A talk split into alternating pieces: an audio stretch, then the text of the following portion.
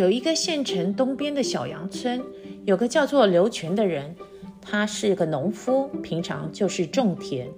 有一天呢，刘全忽然发现家里耕种的牛的舌头被人割掉了，他很生气，可是也没办法，不知道是谁做的，于是他就去官府向包公告状。包公仔细看了看刘全他告状的状子以后，就问刘全说：“你和邻居平常的相处怎么样？处得好不好呀？”刘全摇了摇头说：“我不知道啊。”包公听了刘全的话，就给了他五百钱，让他回家把这牛给杀了，把肉分给邻居们。刘全虽然还不知道是谁割了他的牛的舌头，可是的拿到五百钱呢，也是很高兴，于是高高兴兴的回去，按照包公说的去做，把他的牛杀了，把肉呢分给邻居们。但是呢，在这同时，包公就吩咐手下贴了一个告示说，只要是举报自己私下杀掉耕种的牛的人，就可以获得赏金三百。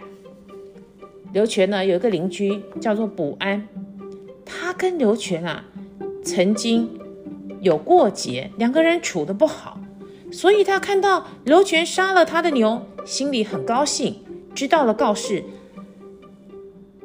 连忙就拉着刘全到开封府来报案，举报刘全说他私下杀了耕牛。包公看到卜安拉着刘全来报案。他就叫他的部下把刑罚的用具拿出来，然后对卜安说：“卜安啊，你好大胆！你到底怎么谋害刘全家的耕牛的？赶快说出来，不然你就要受处罚了。”卜安心里很害怕受罚，就把事情经过说出来了。原来呢。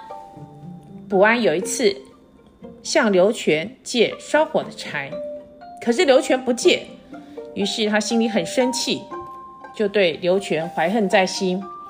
有一天晚上，他看到刘全家的牛还在山坡上吃草，左右没人，他就想要报复，就趁着没人看见的时候，把牛的舌头割掉了。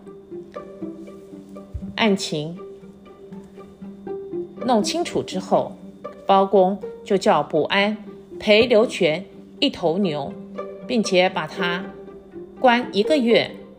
乡民们听到包公怎么样解决这个案子和他的判决之后，都称赞包公真是个英明的好判官啊。